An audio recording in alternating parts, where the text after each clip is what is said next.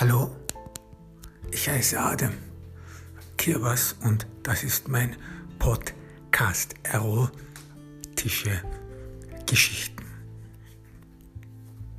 Eines Tages stand Ernst Blumer in der Früh auf und irgendwie hatte er keine Lust mehr in die Arbeit zu gehen. Sein ganzes Leben machte keinen Sinn mehr. Er konnte davon keine Lust mehr gewinnen. Der Anführer eines Konzerns zu sein. In die Fußstapfen seiner Vorfahren zu treten, das weiterzuführen, was von ihm auch erwartet worden war. Er konnte es einfach nicht mehr. Er spürte die Kraft nicht mehr. Er konnte nicht umhin, sich nach etwas anderem umzusehen. Doch so weit war sein Leben schon fortgeschritten, so weit war er schon gekommen. So lange hatte er sich schon an dieses Leben gewöhnt, dass es so schien, als ob es keinen Weg mehr zurück gäbe, als ob er sich nicht mehr umorientieren könne. Hobbys und all diese Sachen, die persönlich wären, die jemanden auch besonders machen, all diese Sachen hat er scheinbar verabsäumt. Er konnte nicht wissen, was er jenseits dieses Unternehmens, jenseits der Verantwortung, die er für seinen Großvater hegte, erfahren könne. Er selbst sein könne. Selbstverständlich musste er ernst noch warten, bis sein Großvater schlussendlich verstorben war. Davor wäre es unmöglich gewesen, denn die Gestalt seines Großvaters war immer noch sehr, sehr dominant gewesen in seinem Leben. Sie hat ihn beherrscht. Für ihn wollte er gefallen, ihm wollte er etwas Gutes tun. Der Lob des Großvaters, die Achtung des Großvaters war ihm immer noch wichtig. Doch nach seinem Tod veränderte sich alles. Nach seinem Tod schaffte er es zum ersten Mal nüchtern sein ganzes Leben zu betrachten, nüchtern sein Dasein zu betrachten, die Ehe, die Frucht, unfruchtbar war, unfruchtbar im Sinne von Liebe, Zuneigung, die kalt war und Anita, seine Frau, die scheinbar ihren Frieden damit machen konnte, einfach so zu leben, einfach mit jemandem zu leben, eine, ein Zweckbündnis einzugehen. War das alles noch zeitmäßig? Und dann seine Affäre mit Desiree, von, denen, von der er sich sehr viel versprochen hatte, doch auch zunehmend diese Affäre, wenn man so will, eingerastet ist, eingerastet in dem unendlichen Strom vom immer Gleichen, etwas, das sich nicht verändert. Und als er eines Tages in der Früh aufstand, so schien es ihm, als ob er nicht mehr in diesem ständigen, öden, langweiligen Karussell fahren konnte. Als ob er sich nicht mehr da hineinsetzen konnte. Und er war auch von einer Angst gepackt, von einer Angst, die er nicht bestimmen konnte, dessen Grund er nicht herausfinden konnte. Eine Angst fortzugehen, voranzukommen, was auch immer zu machen. So war er dort. Und er hatte auch Angst davor, ein Zauderer zu sein.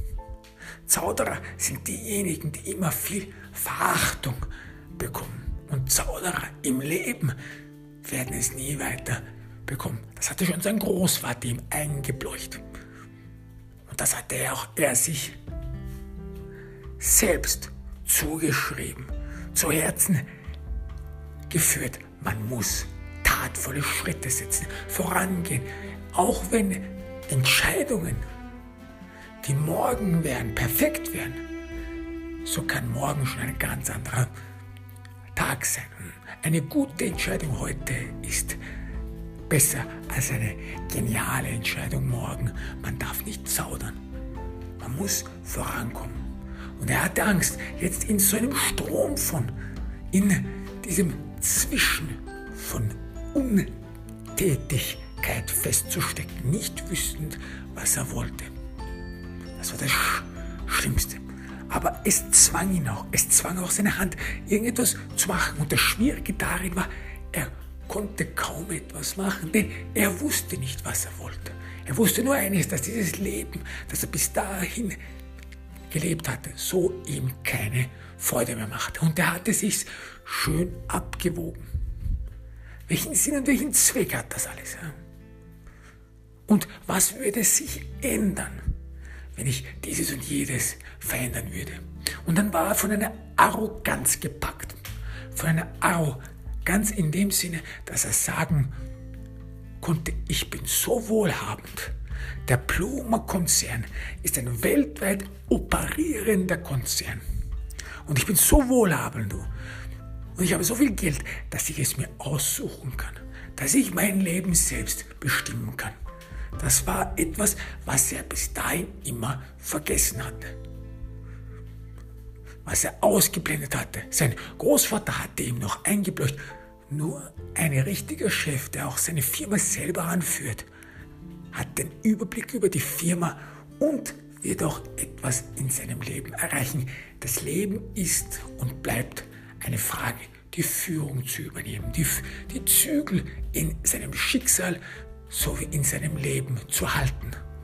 Und so der Schmied seines eigenen Schicksals zu sein. So hat es ernst gelernt. Doch zunehmend hat er auch durch das, was sein Großvater aufgebaut hat, die Spuren, die er in den Boden gesetzt hat, zunehmend hat er sich ernst da und so gefühlt, als ob das Pferd ihn lenkt und nicht er das Pferd lenkt. Dass er natürlich in eine Welt gerissen wird dass er in einem Wagen sitzt, ohne, ohne auch bestimmen zu können, in welche Richtung es geht. Und dann fiel ihm ein, ich muss ja das gar nicht. Ich könnte mir mein Leben selber aussuchen. Und, und dieser Gedanke, der noch unmöglich schien, als sein Großvater noch lebte, diese dominante Person, nun schien mehr und mehr möglich. Er war sogar auch erleichternd. Erleichternd für Ernst in dem Sinne, dass er sagen konnte, nun ist eine große Last von meinen Schultern gefallen. Eine Last, die mich erdrückt hat. Eine Last, die mich gezwungen hat in eine Richtung, die mich eingespurt und eingespannt hatte. Und dieser Gedanke ließ ihn nicht mehr los. Es war, als ob er neu aufgelebt hätte. Und mehr und mehr betrachtete auch sein Leben und seine Vergangenheit bis dahin als kritisch. Kritisch, dass er sein ganzes Leben nur der, den Zahlen verschrieben hatte.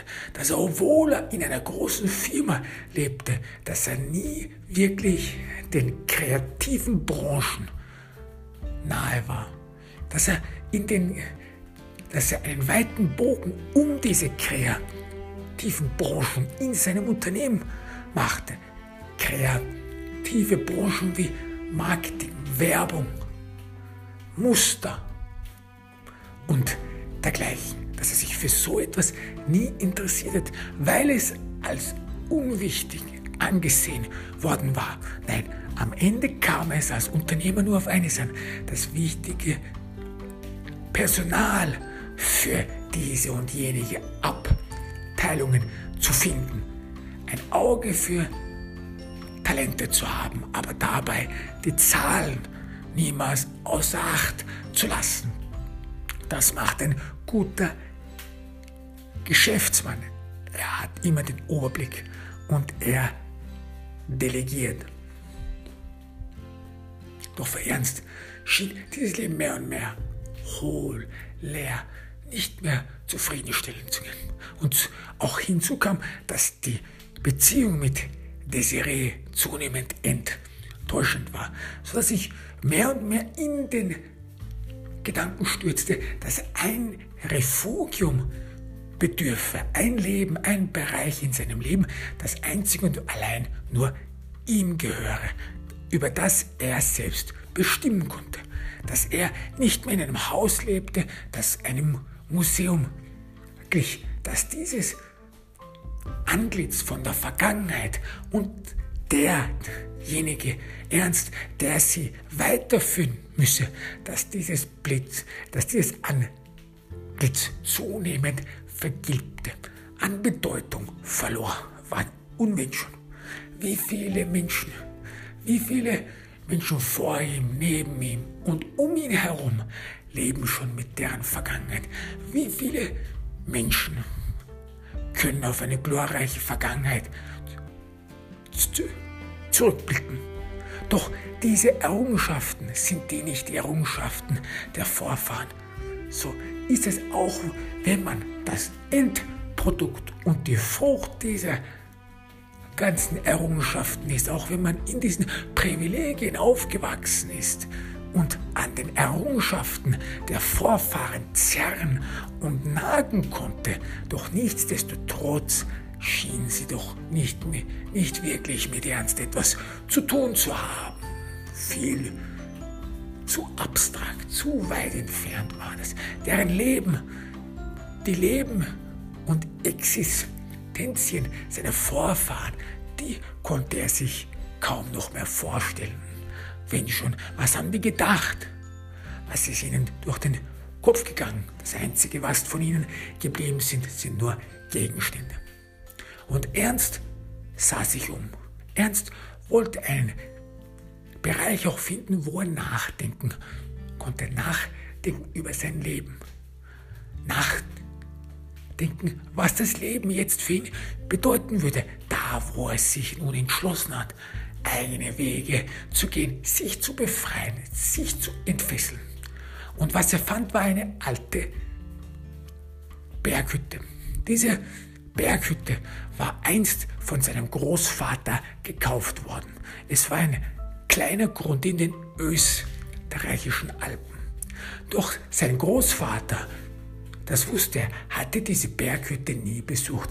Er hatte eine Idee, so eine Art Sommerresidenz aufzubauen, so eine Art in den österreichischen Alpen, eine Art Winterhütte oder Winterressort für die Familie aufzubauen.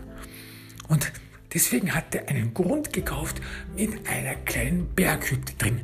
Die Berghütte, die hätte, wenn der Großvater seinen Plan umgesetzt hätte, diesen Plan sowieso nicht überlebt gehabt. Sie, sie wäre ohnehin entfernt und beseitigt worden.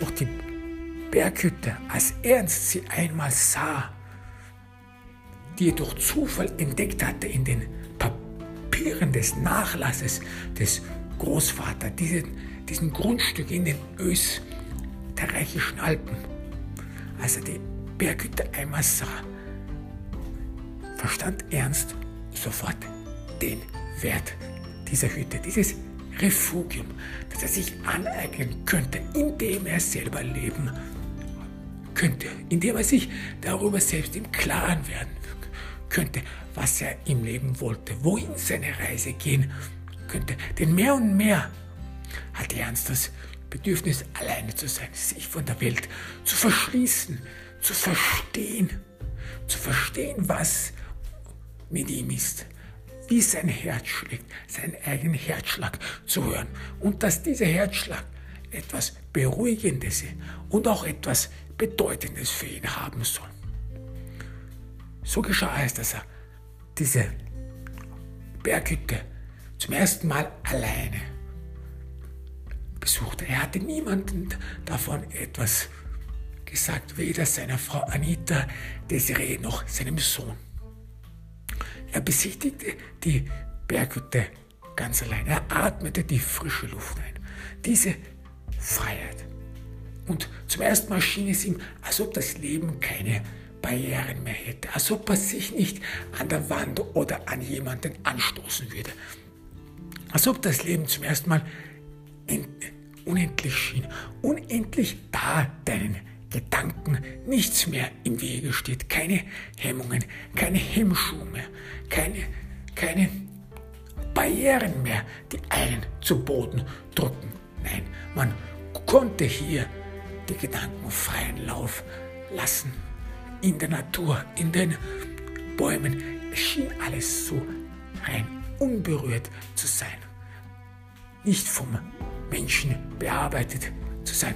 Bearbeitet in dem Sinne, dass es ausgerichtet ist, dass es proportioniert ist, dass der Mensch mit seiner Beschränktheit versucht, in die Komplexität der Natur eine Ordnung hineinzubringen.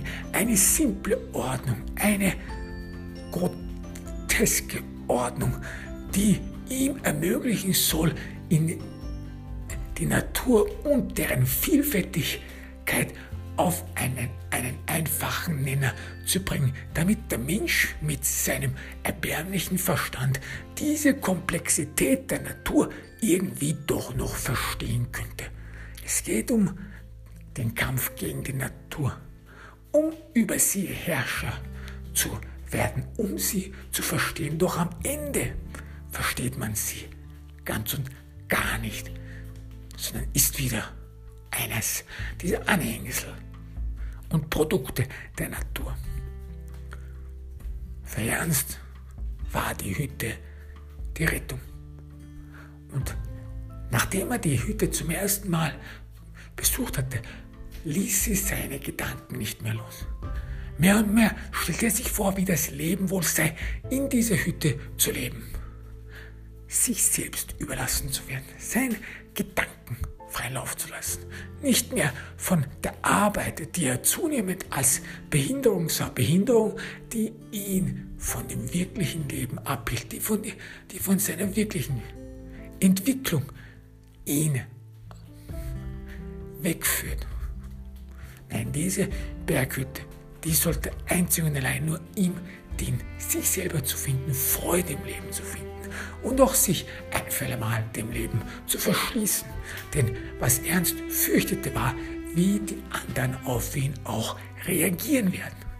Er, der doch ein vielversprechender junger Mann war, der Zeit seines Lebens immer als vielversprechender junger Mann betrachtet worden war, der schon sehr früh, als er schon sehr früh die Firma seines Großvaters übernommen hatte, war er dieser vielversprechende Junggeselle, danach dieser vielversprechende junger Geschäftsmann, der wahrscheinlich etwas Bemerkenswertes schaffen würde und so sich einen Namen in der Welt machen würde, wie davor auch sein Großvater und den Blumenkonzern zu neuem Ruhm und Reichtum führen würde.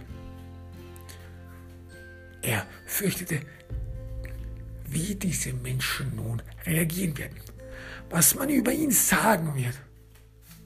Hat er den Verstand verloren? Ist ihm der ganze Erfolg zu Kopf gestiegen? Und für Ernst war das unmöglich. Für Ernst war, wenn er von heute auf morgen nicht mehr in die Arbeit ginge, wäre es unmöglich gewesen, in seinem Haus in, in der Stadt noch zu verweilen.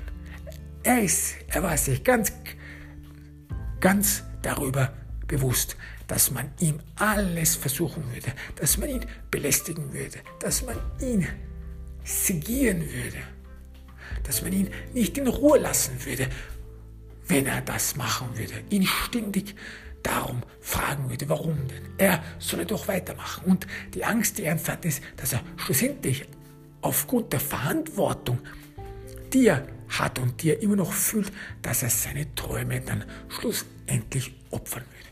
Die Berghütte sollte ihn davon retten. Tief in den österreichischen Alpen, wo der Weg dorthin schwierig ist und sehr schwer erreichbar ist. Diese Berghütte könnte ihm für ihn der rettende Anker sein, wo er ein, ein und für alle Mal denken kann, nachdenken kann, wo er sich auch entwickeln kann, wo er sich selber auch heraus, herausfinden kann, wer er ist. Wer ist Ernst Blumer? Nein, nein, die anderen oder in der Stadt zu leben, während man vor den Augen anderer sich neu umorientiert, das war undenkbar. An dem Tag, an dem er dem Vorstand des, der AG seinen Entschluss offenbarte, dass er sich Zeit nehmen will, waren alle besorgt. Man hatte sofort das Schlimmste angenommen, eine Krankheit. Irgendetwas dergleichen, irgendetwas Unvorseh, Unvorsehenes. Das geschieht, das geschieht sehr oft in diesen Kreisen. Doch Ernst vergewisserte jeden, nein, es wäre nichts dergleichen. Und jeder war sprachlos. Warum? Es ging doch alles so gut. Der Blumer-Konzern fährt kräftige Gewinne ein. Mehr und mehr breitet sich der Blumer-Konzern aus. Es sieht so aus, als ob der Blumer-Konzern irgendwann ein Monopol werden würde.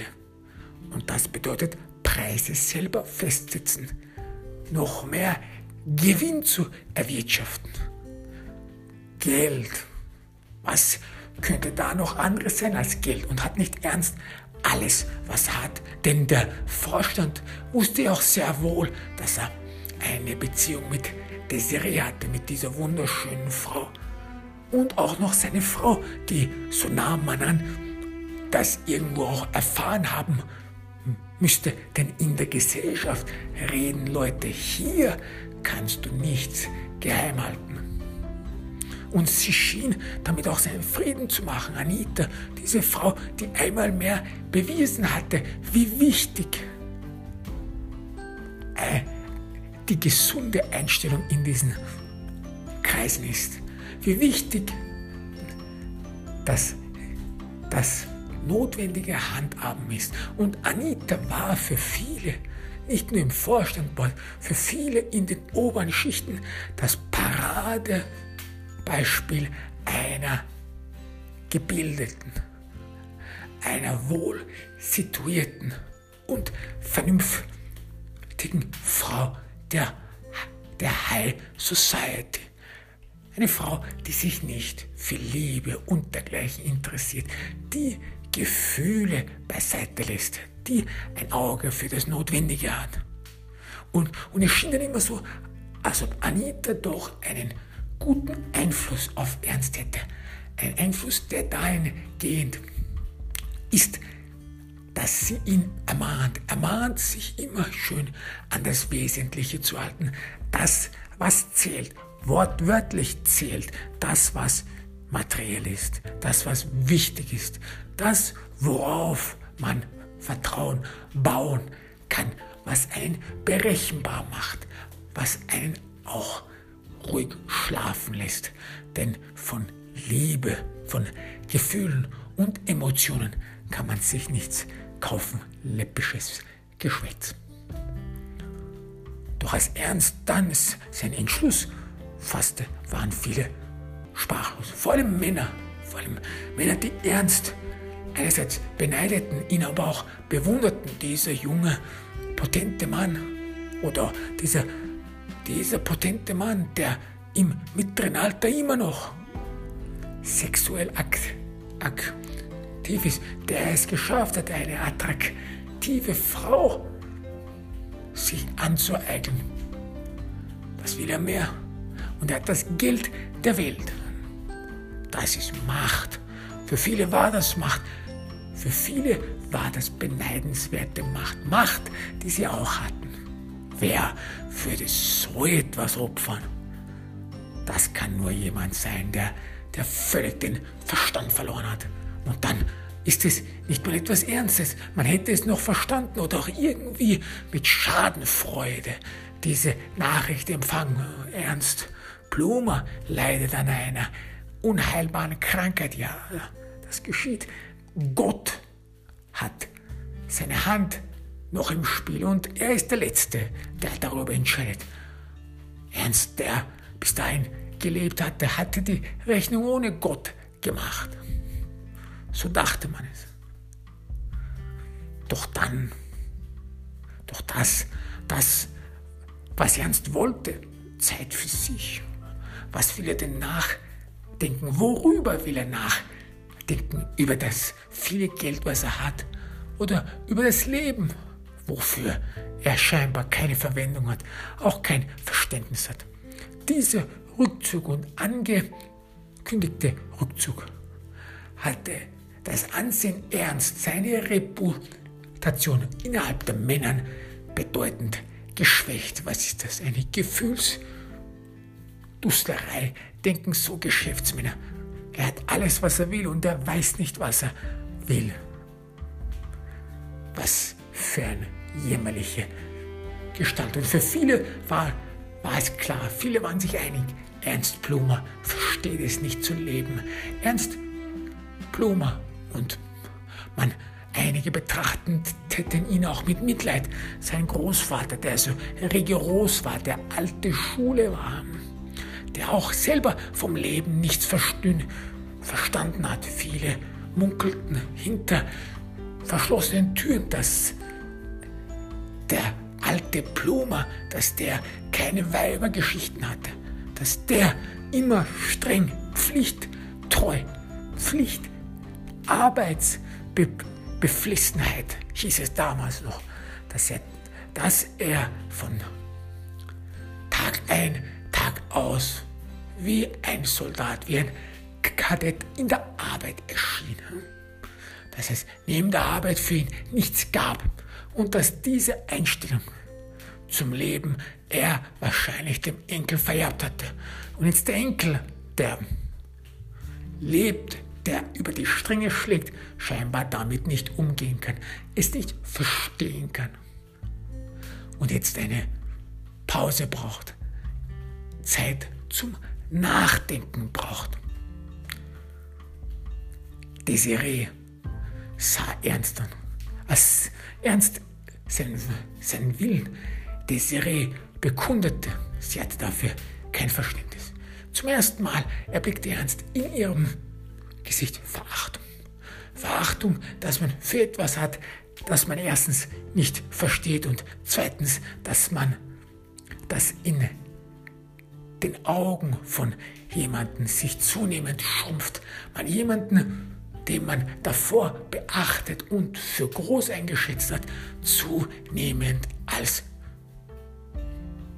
medioker, als mittelmäßig ansieht. Ein Spinner, jemand, der absurde Vorstellungen hat, der nicht in der Realität wohnt und man dann später bereut all die Gedanken, die man über jemanden hatte, die positiv tiefen Gedanken, die man über, jeden, über jemanden hatte, dass man jemanden wertgeschätzt hat, der es so eigentlich nicht verdient hat, dass man sogar Lobreden an den Verstand und an die Intelligenz von jemandem getätigt hatte. Doch das alles vergebens war, man jemanden nicht wirklich gekannt hat. Auch verachtend, weil man diese Seite von jemandem nicht gekannt hat. Scheinbar ist das in jemandem so gewesen, aber auch irgendwie, irgendwie auch Gekränktheit, ge, dahingehend Gekränktheit, weil man scheinbar auf so jemanden keinen Einfluss hat, dass man, und in dem Falle war Desiree sehr gekränkt, dass Ernst so schien es für sie, dass er nichts mit ihr zu tun haben wollte, dass sie durch ihre weiblichen Reize, denn sie war eine wunderschöne, bemerkenswerte Frau, dass sie Ernst nicht um den Finger wickeln konnte. Das, was einigen Frauen so viel Selbstvertrauen gibt, dass auch wenn in der Gesellschaft sie als nicht gleichberechtigt werden, so dass sie doch im Ausgleich dazu sexuell über Männer regieren können, dass sie Männer dominieren und beherrschen können durch ihren Reize, durch diese weiblichen Reize. Doch das schien bei Ernst nicht der Fall zu sein. Er hatte sich über sie hinweg gesetzt, nicht mehr sie konsolidiert. Sie war zwar nicht seine Lebensgefährtin, sondern nur eine Affäre, das wusste sie sehr wohl, doch sie verstand es auch, dass man unter Lebenspartnern, und das war sie zweifellos, dass man sich einander Sachen sagt, dass man keine, kein privates Leben führt, hinter versteckten Nischen Pläne aussieht. Und das Ernst, so schien es, hätte über diese Sache sehr lange nachgedacht, ohne ihr Wissen. Und sie hatte sich auch Pläne gemacht dafür, denn sie wollte ja schlussendlich auch mit Ernst zusammen sein, eine längere Bindung mit ihm eingehen, denn sie konnte sich vorstellen, mit Ernst eine Zukunft aufzubauen. Ob sie Ernst wirklich und tatsächlich liebte, sie wusste es nicht. Jedoch war sie bereit, es herauszufinden, dadurch herauszufinden, um mit ihm in einer Gesellschaft zu sein, um mit ihm verbunden zu sein. Das sollte herausgefunden werden, mit ihm gemeinsam herausgefunden werden. Doch dann sagte er sowas. Er wollte sich zurückziehen. Und er hat es nicht mal für wert empfunden, ihr das mitzuteilen, sondern einfach in eine Berghütte, ganz ab, abseits fernab von der Gesellschaft. Und für Desiree war es der Traum, in diese große Gesellschaft einzutreten. Denn bis dahin und war sie nur die Geliebte, die Nutte unter Anführungszeichen, die den, die den Ehemann von jemand anderem wegstiehlt. Und dadurch waren ihr die Türen in die große Gesellschaft verwehrt. Sie, sie konnte sich daher nur verstecken. Sie konnte daher nur in Häusern leben, die für sie vorgesetzt waren. Ihre Familie und alle hatten mit ihr kaum Kontakt. Doch sie hegte auch irgendwie in dieser Gesellschaft, in der auch Ernst verquerte, dort aufgenommen zu werden.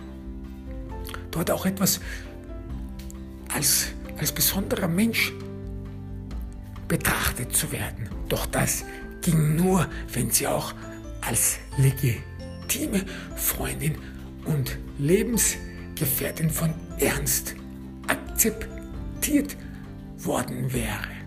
Und das ging auch nur über Anita, über Ernst dann noch Frau. Und Ernst hätte sich von ihr trennen müssen und Desiree heiraten oder zumindest, zumindest sie in der Gesellschaft vorstellen. Desiree wollte eine Zukunft, eine legitime Zukunft mit Ernst haben. Und sie hatte auch darauf aufgebaut, dass Ernst gleich denken würde. Sie hatte darauf sich verlassen, dass Ernst schlussendlich durch ihren Körper wollte. Er, ja, das hat sie schon verstanden, aber sie hatte sich auch gedacht, dass da Emotionen auch mitschwingen, dass es eine Verbundenheit gibt, eine Verbundenheit, die so weit reicht, dass man sie auch einweihen würde, wenn es Pläne gäbe, Pläne, die über die Zukunft der Beziehung entscheiden. Und die Berghütte war für Desiree das Ende der Geschichte. Desiree, die aus einfachen, bescheidenen Verhältnissen kam und von der High Society magisch angezogen worden war, sich schön zu kleiden, auf Bälle zu gehen, in der Gesellschaft zu verqueren, mit Stil durch die Welt zu gehen, auch mit anderen verbunden zu sein. Ein gesellschaftlich wichtiges Individuum zu sein, das waren alles ihre Träume. Und das sollte sie jetzt nun aufgeben und mit Ernst in eine kleine Berghütte ziehen, in dieses Loch. Denn das war es für Desiree ganz abgeschieden auf den Bergen Nein, das war nicht ihr Traum. Und sie wollte und sie empfand, dass Ernst sie in diese Tiefen mit reinzieht, dass sie von ihm unter Wasser gezogen wird, dass das Ende ist, dass das etwas ist, das sie sich bei weitem nicht vorgestellt hat, denn sie hatte es nicht notwendig. Sie wuchs in bescheidenen Verhältnissen auf. Sie wuchs, sie, sie wusste ganz genau, was das Leben eigentlich wirklich ist. Dass Armut oder Bescheidenheit, dass das nicht Sachen sind, auf die man stolz ist. Es ist etwas ganz anderes.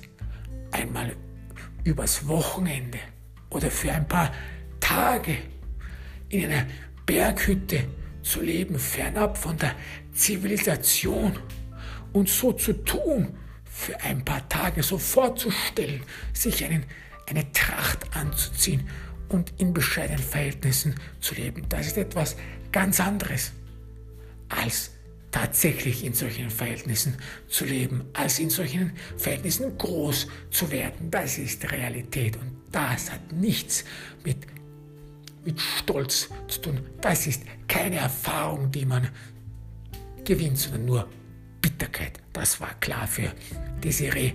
Es ging für sie nur nach oben und sie hatte keine Höhenangst. Sie blickte nicht nach unten. Sie hatte in ihrem Leben noch nichts erreicht, sodass sie Höhenangst hätte, dass sie davor zurückschrecken könnte, dass das, was sie bis dahin erreicht hatte, ihr vielleicht zu Kopf gestiegen ist oder sie da fallen könnte. Nein, auch wenn sie ernst gut leiden konnte, auch wenn sie ernst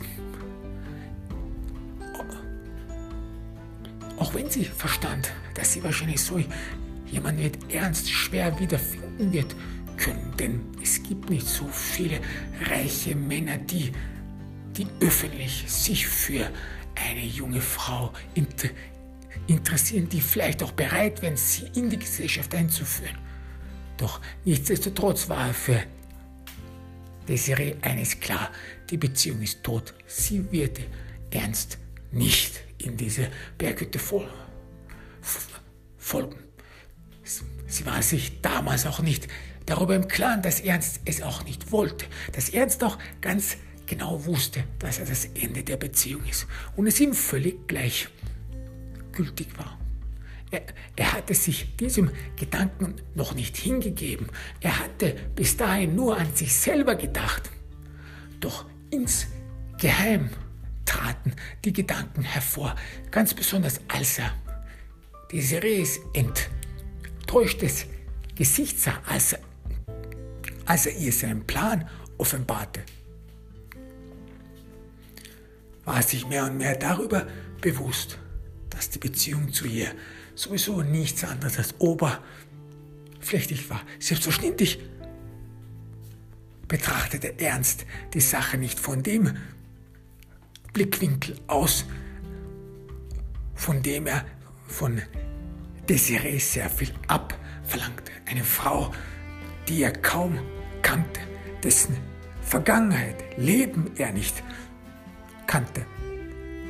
Nichts wusste er von Desiree, außer ihren schönen Körper, dieses bezaubernde Lächeln, was so wie Magie ausübte auf ihn, was ihn umschlang und da und ihre Schönheit, das so wie eine Trophäe war.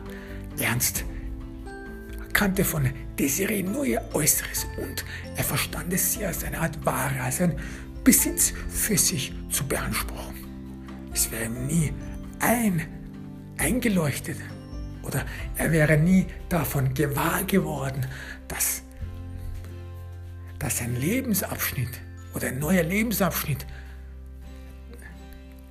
für den er sich selber entschieden hat, dass es unrechtmäßig wäre, denen auch, den auch dieser schönen, attraktiven Frau aufzubürgen.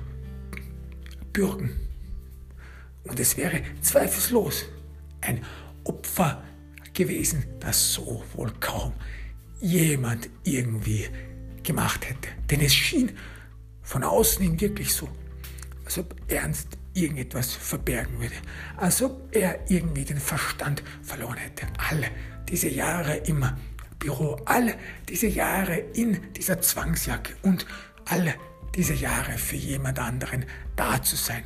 hat er ihn völlig den Verstand gekostet. So schien es.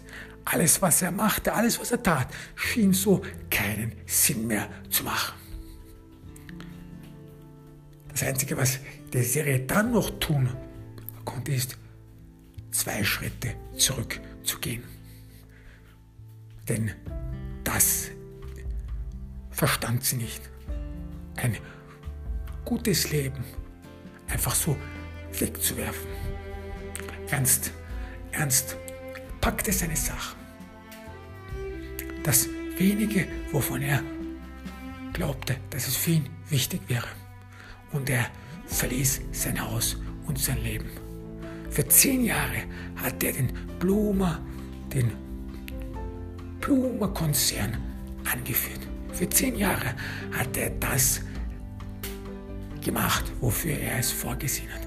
Mühsam hat er sich das Vertrauen aller Mitarbeiter erkämpft, sodass man auf ihn aufschauen würde, sodass man ihn für fähig halten würde, sodass man auch ihn als Geschäftsmann achten würde, dass man seiner seine Intuition und seinem, seiner Weitsicht vertrauen würde, dass er die Leute davon überzeugen, überzeugen konnte, dass er für sie sorgen kann, dass, dass deren Familien, deren Zukunft, deren Häuser und deren Lebensplanungen nicht, nicht in Gefahr sind, dass sie ruhig auf eine sehr vielversprechende Zukunft mit ihm blicken können. All das hat er sich erarbeitet und das war bemerkenswert, diese Errungenschaft. Wer kann das sagen?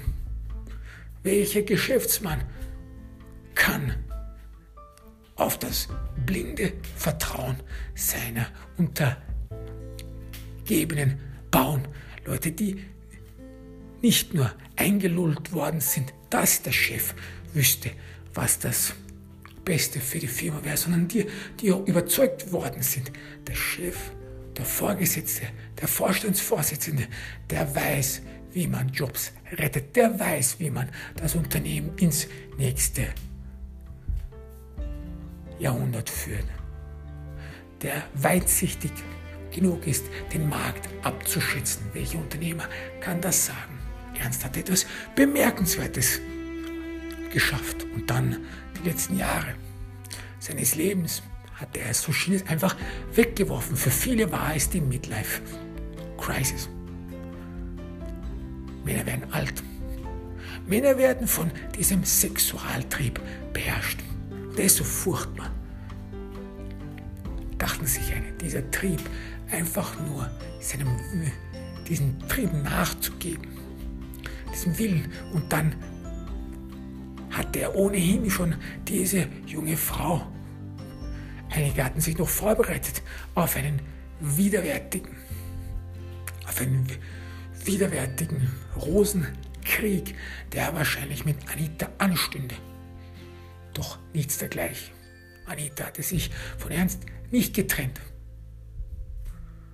Und, aber was war es dann?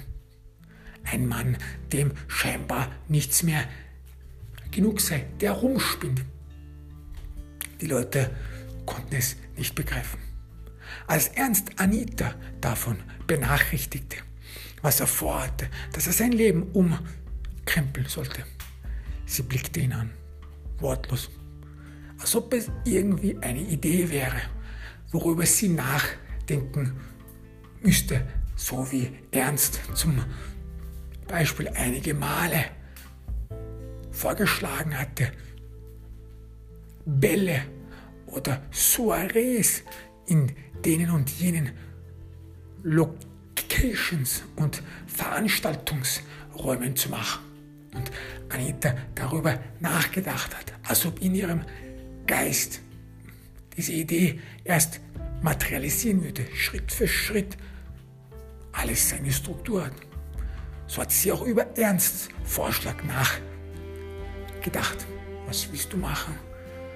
Ich gehe in eine Berghütte. Ich möchte mir über meine Gedanken klar werden. Das Erste, was Anita durch den Kopf ging, war, zumindest verprasst er das Geld nicht.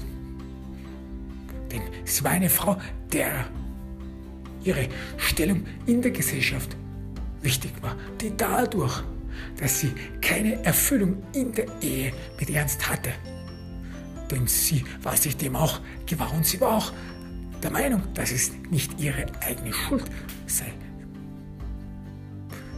Und die Stellung in der Gesellschaft, die für sie so etwas Bedeutendes war, weil sie auch in der Gesellschaft so etwas Wichtiges war, so wie Ernst im Unternehmen, der Vorstandsvorsitzende und allgemeines Ansehen gehabt hatte und Respekt, so hatte auch so, so hatte sich auch Anita diesen Respekt innerhalb der Gesellschaft aufgebaut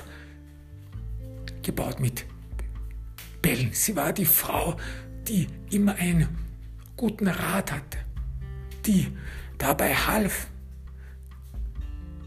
Mädchen und jungen Männern, jungen Frauen jungen Männern sich gegenseitig zu finden, die sehr wohl verstand, sich in Gesellschaft zu verhalten, sich in ein, eine Gesellschaft er, ertragbar zu machen, die auch sehr viel dazu beigetragen hatte, dass, dass die Gesellschaft wuchs, dass man mehr und mehr Einfluss hatte, dass die Gruppe und Familien, die sich um Anita drehten und die mit Anita assoziiert und affiliiert waren, dass die auch innerhalb der Gesellschaft außerhalb der, der, der geschlossenen Gesellschaft sehr viel Beachtung fanden.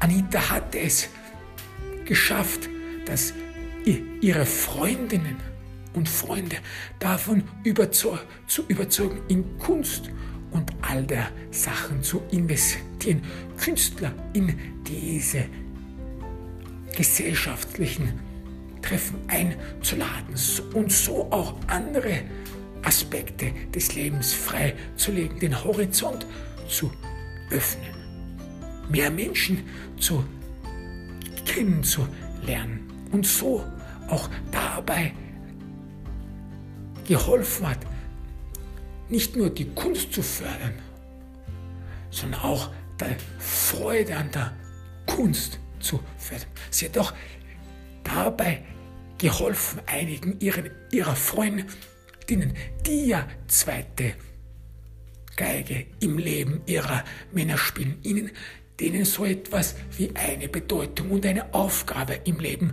zu geben. Sie sind die Mäzenen der Kunst, die anderen Menschen dabei helfen, ein besseres Leben zu finden, die dabei helfen, dass sie von der Kunst leben können, dass sie einen Beitrag für die Kultur einer Gesellschaft leisten können. Viele Frauen wurden dadurch aufgewertet, gaben sich eine Bedeutung, einen Sinn in deren Leben. Anita hat auch in ihrer Gesellschaft sehr viel erreicht. Für viele war sie von außen kalt, doch diejenigen, die sie kannten, die wussten sehr wohl, was für ein herzenswarmer Mensch sie war. Sie war mehr als ihr Aussehen preisgab. Sie war jemand, der, so schien es, in diese Gesellschaft hineingeworfen worden war, die sich schlussendlich an diese Gesellschaft gewöhnen musste, adaptieren musste und es schien so die einzige Möglichkeit, sich an diese Gesellschaft zu gewöhnen und sich an die zu adaptieren wäre die, dass man so eine Art kalte Fassade annehmen würde, dass man die Gefühle hintanstellt, dass man so etwas sachlich hat, dass man so eine Herze, herzlich, freundlich und warme Sachlichkeit an den an den Tag legt. Man redet über Gefühle, man spricht über Emotionen, doch man handelt nicht nach den Emotionen. Am Ende des Tages bleibt man immer vernünftig. Man verhält sich so, so wie es der Gesellschaft förderlich sei.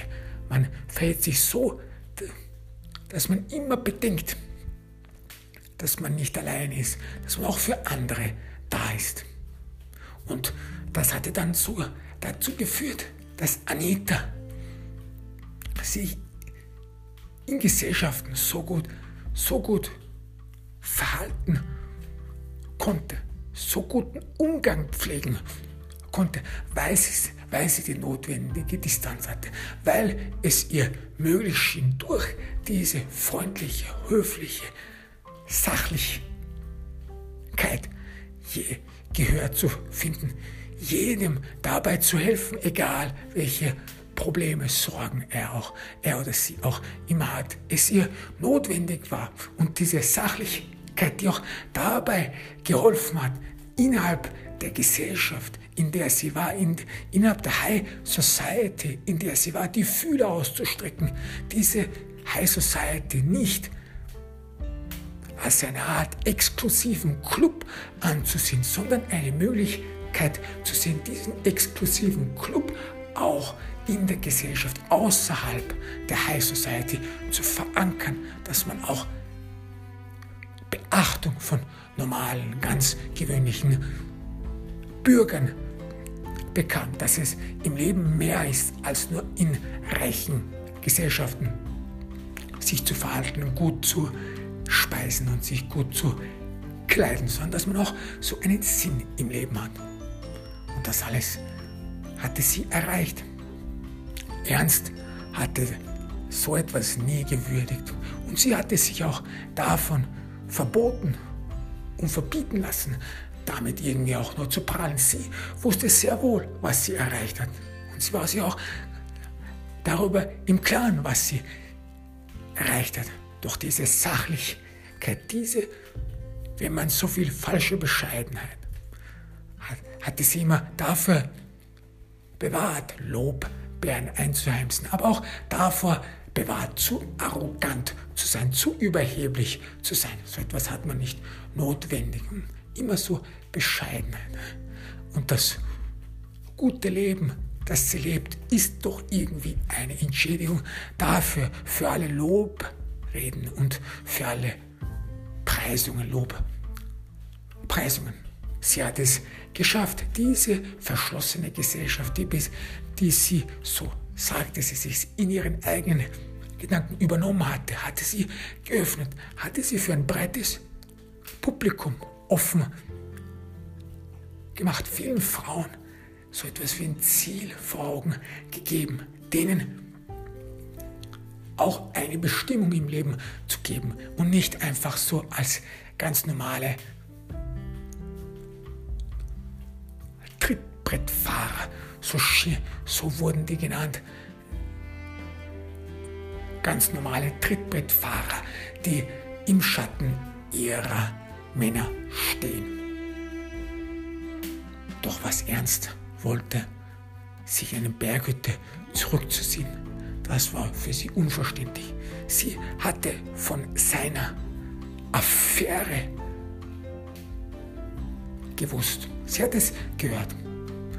Und am Anfang schien es ihr, als ob sich ihre Welt auf den Kopf stellen würde. Am Anfang war es so, als ob sie die Kontrolle verloren hätte. Denn sie hatte eines auch gelernt, dass das Leben und jeder Bereich ihres Lebens unter ihrer Kontrolle sein muss, dass sie sich besser damit fühlen würde, wenn ihr Leben unter ihrer Kontrolle ist, wenn sie alles im, wenn alle Stränge und Fäden bei ihr zusammenlaufen.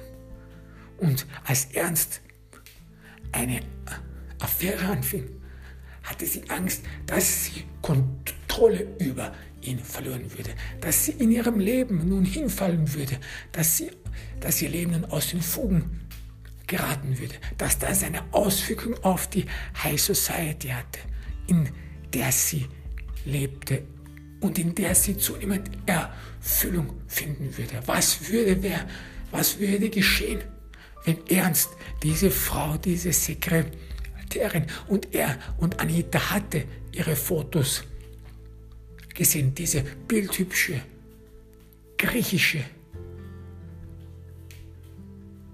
Göttin, diese griechische Aphrodite, die so wunderschön war, dass, Ernst, dass Anita es verstand, warum Ernst sich in sie verliebt haben könnte. Sie dachte davon, dass die beiden sich verliebt hätten, denn das Wort Liebe oder was Liebe sei, das war ihr immer noch unbekannt gewesen.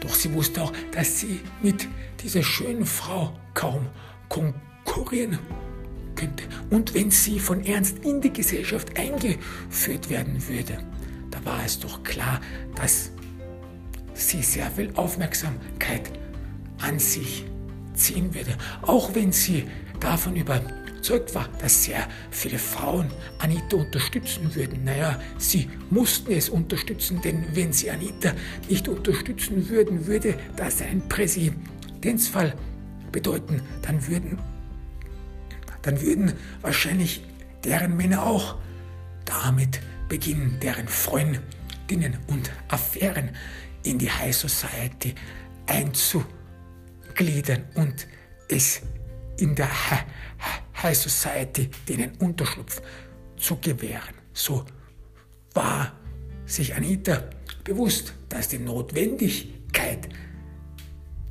es zwingen würde, diese Frau aus der Gesellschaft auszuschließen, Desiree niemals in der High Society Fuß fassen zu lassen.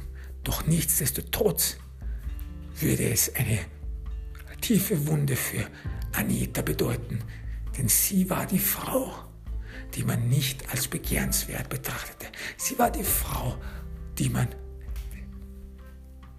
die man und deren Gefühle, auch deren Ansehen,